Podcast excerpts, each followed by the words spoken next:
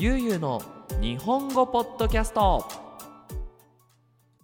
はい皆さんこんにちは。ゆうゆうの日本語ポッドキャストのお時間です。皆さん元気にしていますでしょうか、えー、今日は2022年6月1日ですね。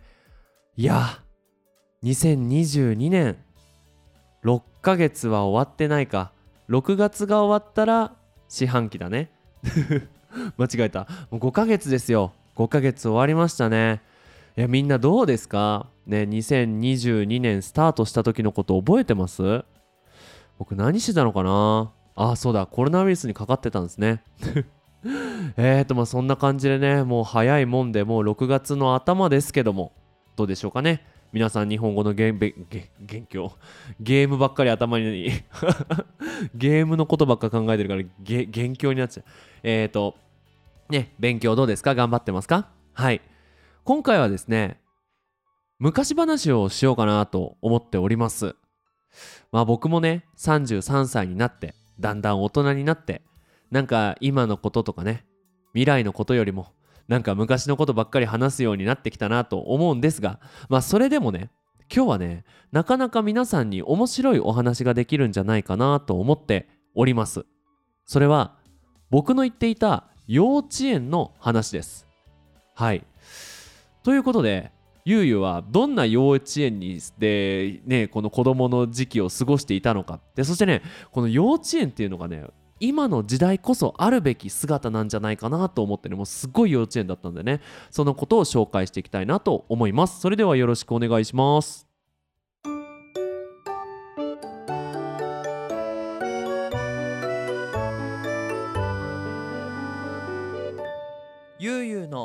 日本語ポッドキャスト。はい。ということで、まあ、今回なんですがえ僕の通っていた幼稚園。えっ、ー、とね今あんのかな？わかんないんですけど、まあ、埼玉県の入間市にあるね若葉幼稚園っていう幼稚園に通っていたんですよ。でこの幼稚園ねすごいんですよ。何がすごいかっていうとまず勉強の時間がないんですね。なんかね僕のイメージですよ。1週間のほとんどは朝幼稚園に着きますおはようございますします自由時間昼ご飯の時間自由時間帰るみたいな。もう本当に自由時間しかないんですよ。でそのみんな何すんだろうって思うじゃないですか。でこの幼稚園ねもう一個すごいところがあって山を買ってるんですよ。なので幼稚園が、まあ、あって幼稚園のグラウンドがあってなんか小さい池があってでまあねそのなんだろうな幼稚園の前にちっちゃいね本当に路地ちっちゃい道があってでその道を渡るとログハウスって言って木で作った家があってでもうそっから山なんですよ。山。まあ簡単に言うと、まあ、半分の山になるのかな。そう。山の上の方に幼稚園があってで、まあ、その斜面っていうのかな？山を降りていくと、まあ、そこにはもう木がいっぱい生えていてっていうところですごくないですか？山があってだからもうあの皆さんおはようございますってなった後はもう山に行ってもうみんな走って転んでっていうようなことをやっていたんですよ。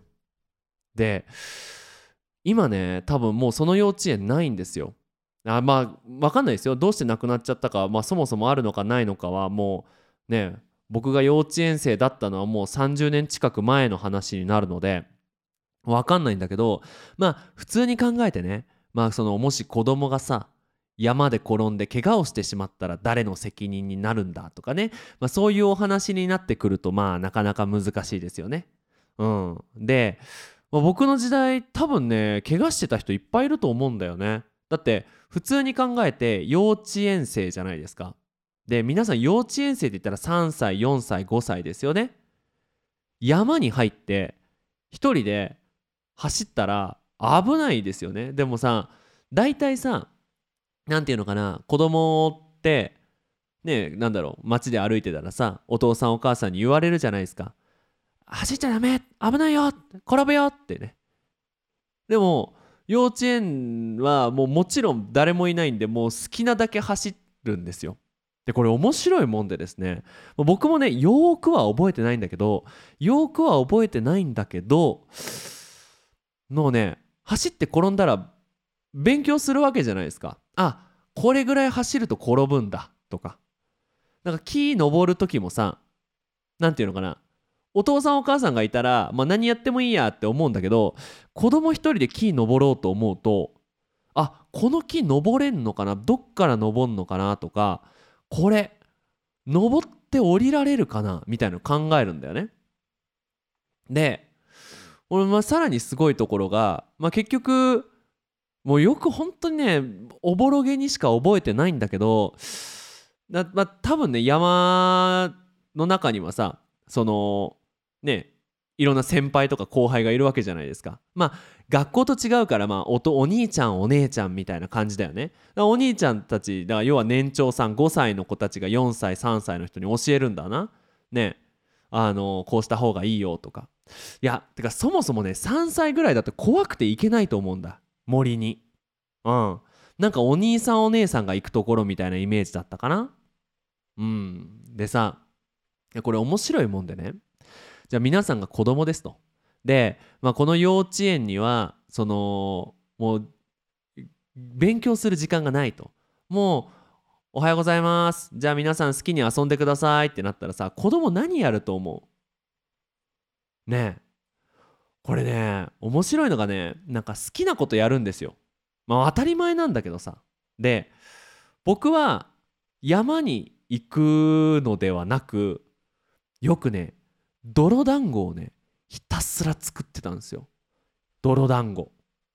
うん。なんかねなんかいろんな子供がいてさまあ後で泥団子の話はするんだけど、ま、そのクラスの中にも強いやつ強いやつっていうのは喧嘩が強いというかなんかこう力があるやつ人気者のやつとかがいるわけじゃないですか。で人気者の周りには絶対こうなんだろうねその人気者の人と一緒にいる人気者グループの人たちがいるわけですよ。でそういう人たちは何をやるかっていうと大体ごっこ遊びをするんですね。例えばなんだろう仮面ライダーごっことかさあのー、なんだろうドラゴンボールごっことかさうちらの時代だったら悠々白書ごっこみたいなのが流行ってましたね。で大体さあの強いやつはあのユうスケ君って主人公の浦飯祐介君っていうねあの、まあ、主人公がいるんですよ。指からピストルのなんかこうピストルみたいなのが出せるやつがね俺ユースケやるみたいなで大体あの人気のないキャラクターはあの、まあ、いじめられっ子じゃないけどそのねなかなかこう力がない子になるわけじゃないですかで、まあ、それでもみんなでごっこ遊びをするのが好きなグループもあり僕はなんかそういうのがあんまり好きじゃなくてあの泥団子って言ってまず土をめっちゃ深く掘ると粘土が出てくるんですよ。で粘土をこう水を混ぜてで丸くしてで磨くんですよ手で。磨くとキラキラ光り始めるんですね。でめちゃめちゃ磨くと本当にめっちゃもうなんだろうえこれ宝石ぐらい それは大げさだけどめちゃめちゃ光るんですよ。でその僕泥団子にはこだわりがあってでまださ僕が子供の頃なんていうのはあのそういう環境問題とかは考えてなかったから大体その幼稚園で出るゴミっていうのはその幼稚園の裏にある焼却炉っていうなんだろうなゴミを燃やすとこでいろんな紙とかを燃やしていたわけなんですね。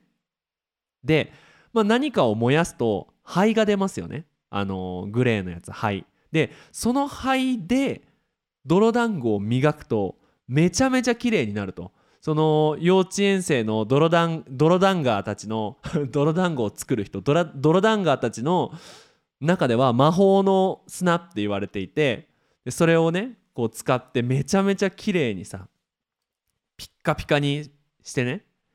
でまあ子供だからさお母さんにそれをプレゼントしたいわけじゃないですかだから頑張ってさ泥団子を作ってめっちゃ一日一日中だもう朝から昼過ぎまで一つの泥団子めっちゃ綺麗に磨いてで あの袋に入れてお母さんに「泥団子作ってよ!」ってあの持って帰るとねうちの母さんが「汚いから捨てなさい!」っつってね ひどい話だよね。汚いから捨てなさいって言ってね。なんかもう、えー、どうしようみたいな。でも、まあ、しょうがないって言ってまた捨てるんだけどさ、まあ、まあそういう人もいれば森で遊ぶ人もいれば。でさなんかねとかく今の時代ってさみんな同じことしなきゃいけないみたいなのがあるじゃないですか。学校でもね。みんなそのね日本語を勉強しなきゃいけないとかさ日本語を勉強している人はみんなの日本語使わなきゃいけないみたいな。なんかさやっぱ教育とか何かを育てるっていうのはさやっぱ自分が好きなものとか自分の性格とかを分かるっていうのはめちゃめちゃ大事だと思うんだよね。だその点あの幼稚園っていうのはさ自由に自分の好きなことをやらせるってすごい大事だし今思い返すとあ確かに僕は昔からなんかこう人と何かの仕事をするのはあんまり得意じゃなくてなんか一人でなんか物を作るのが好きだったのかなって。まあでもなんかね誰とも話さないのは違うんだよね。多分誰かに見せたいから泥団子を作っていたわけで。うん。なんかそういうさなんだろう自分の得意なものっていうのがさ3歳4歳5歳の子供にあるってめちゃめちゃ大事だと思うんだよね。であとはそのさっきも言ったんだけどその子供の時ってさ3歳4歳5歳の時っていや人間も動物だからさな社会で生きていくためには必要な能力っていうのは生き残る能力だよね。だって馬だったらさ生まれて 馬だったら生まれてうふふふふあごめんなさい えっとね生まれてお母さんの近くにいてさその食べられないようにめちゃめちゃこう周りを見ながら速く走れるようにするわけじゃないですか。で人間もそういう時期って大事だと思うんだよね。手で触って鼻で匂いを嗅いで頭で考えて転んで体でバランスをとって目で見て物を掴んで足の感覚をこうなんか意識したりそういうのってさ今できるとこほとんどないよね。どうなんだろう。いやうちのが近くの幼稚園ではそういうとこありますよっていう人がいたらねぜひぜひお願いしたいんだけどさ。お願いしたいっていうかまあ教えてくれればいいんだけど。なんかねそういうとタイミングとか経験がないのってめちゃめちゃかわいそうだなって思うんだよ。やっぱりさそのなんだろう足一つにとっても僕覚えてるもんね。その幼稚園に池があってで池にめっちゃカエルがいるんだよ。でそのカエルの卵を取ったりオタマジャクシって言ってあのほらカエルになる前は魚でしょ？なんか魚を取ったりする時さあのー池に足を入れるとなんかぬめってぬってこう足が入ってく感じとかさ。うん。でその中に途中にこう石とかがあってこうあいたみたいな。なんかそういうのってすごいあーなんか生き物してるなって俺今人間やってるなって感じするじゃん。いや今思い返すとさなんかねこうもうパンデミック始まって、まあ、こういうポッドキャストのお仕事をしながら日本語を教えて YouTube を作ってやってるけどさ足の感覚手の感覚目の感覚ってなんかほとんど毎日同じだもんね。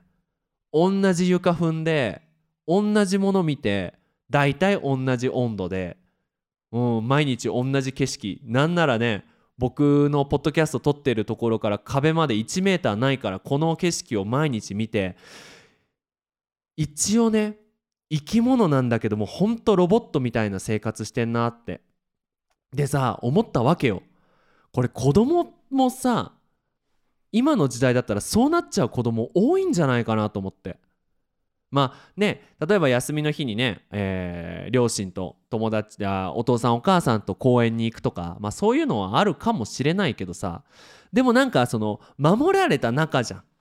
なんていうのかなその海とかさ山ってさなんかちょっとやばいかもちょっと死んじゃうかもみたいなそういう危険があるところだよね。でもさなんだろうお父さんお母さんといる子供ってそういう経験って感じないまんま生きていくわけじゃん。その経験があるかないかってすっごい大事だと思っていて。あのどうですかね皆さん。なんか死ぬかと思ったっていう経験ありますかね？なんかみんなはない俺はあるみたいなこと言いたくないんだけど言いたくないんだけどあの、ま、みんなもあると思う。みんなとこれこれ最近の日本語で言うとマウントを取るって言うんだけどね。俺はすごいみたいな。そういうのではなくてそういうのではなくて。僕今ちょっと話しながら思い出したんだけどさ。うちのファミリーってもうサーフィンファミリーなの。うちのお父さんサーフィン大好きで。でもサーフィンねめちゃめちゃ小さい頃からね教えてもらっていたんだけど。まあそんなに僕上手じゃないんだけど。あれ何年生の頃かな？4年生とか5年生。いやー5年生。いやー3年生くらいだったかな。あの茨城県のえー、っとどこだっけな大洗っていうとこに行ったんですよ。でその時ちょうど台風が来ていてあのみんなえ台風海みたいになるんだけど大体台風が来ている時もしくは来た後だよね。の海ってめちゃめちゃいい波が来るわけよ。でかくて。で父さんに連れられて3歳の3歳じゃねえや。だから3年生だから 10, 10歳ぐらいか。のゆうすけくんは台風の海に入ってまあまあ、死にそうになるわけですよ。もう波が次から次から次から次から来てもう顔出したらまた波顔を出したらまた波みたいな。だんだんだんだんパニックになってきちゃって。ね。でなんとかお父さんが助けに来てくれてボード持ってあのー、海から出たんだけど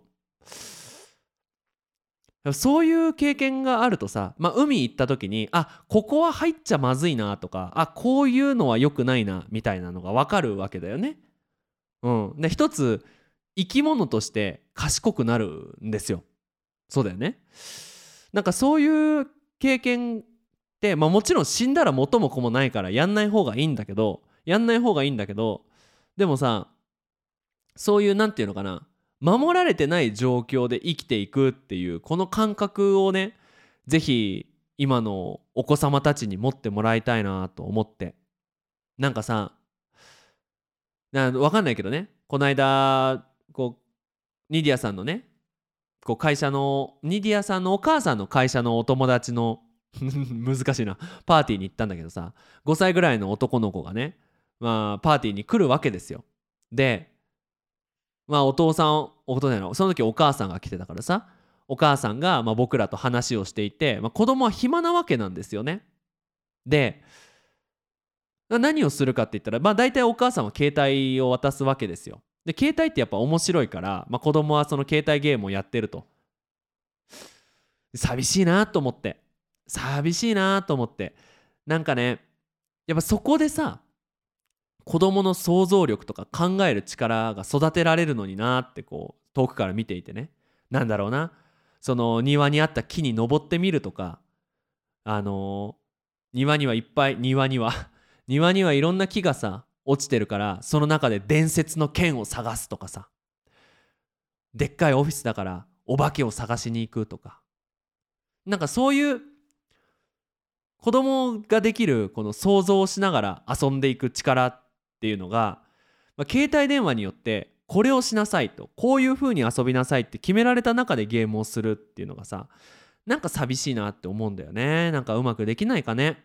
まあ僕は子供が 子供がねいるわけじゃないのでまあいいんだけどね。いいんだけど。ね。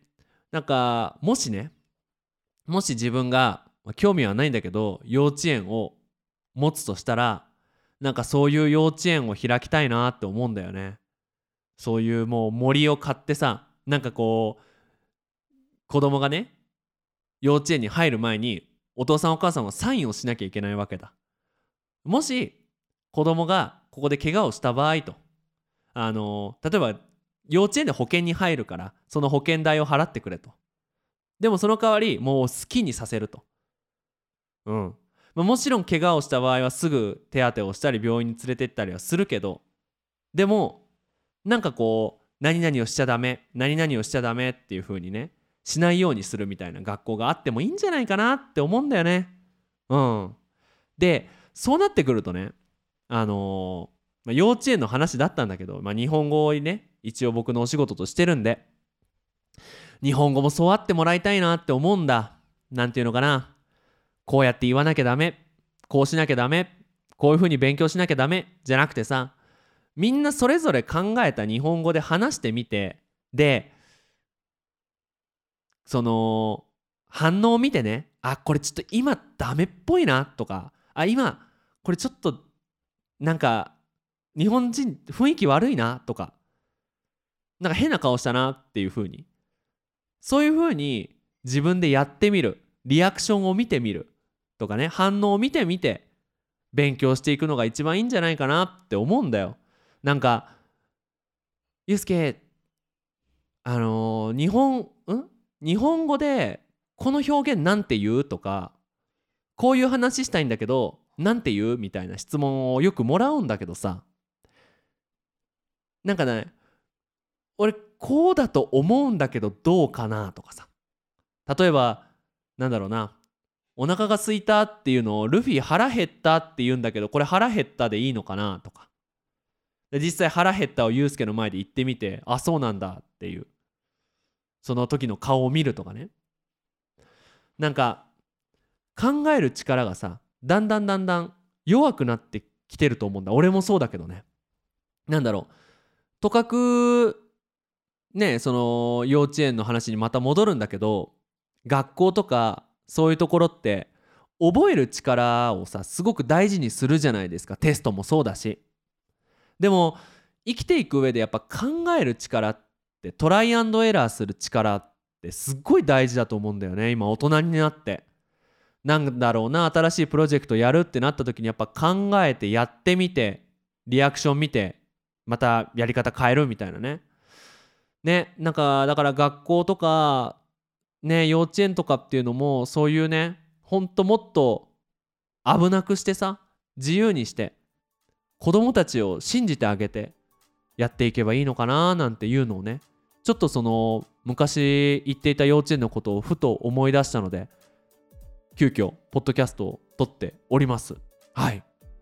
まあということでね、まあ、今回はまあのんびりと僕の昔話ね俺の言ってた幼稚園ってすごいんだぜっていう話を自慢してみました。いかがでだいかがだったでしょうか？あのね。ちょっと話は前後するんだけどそうだそうだ。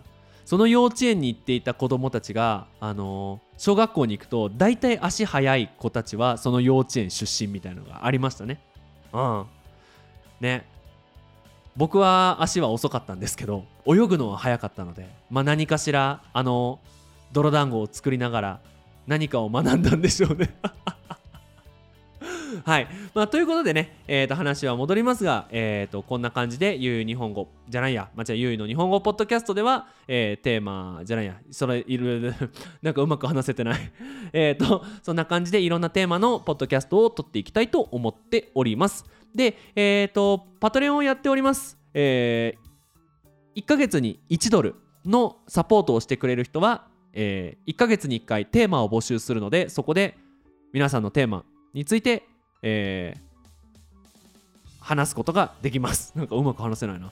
え、っとであとねそのリクエストが採用された方は何々さんの提供でお送りしますっていうポッドキャストを撮ります。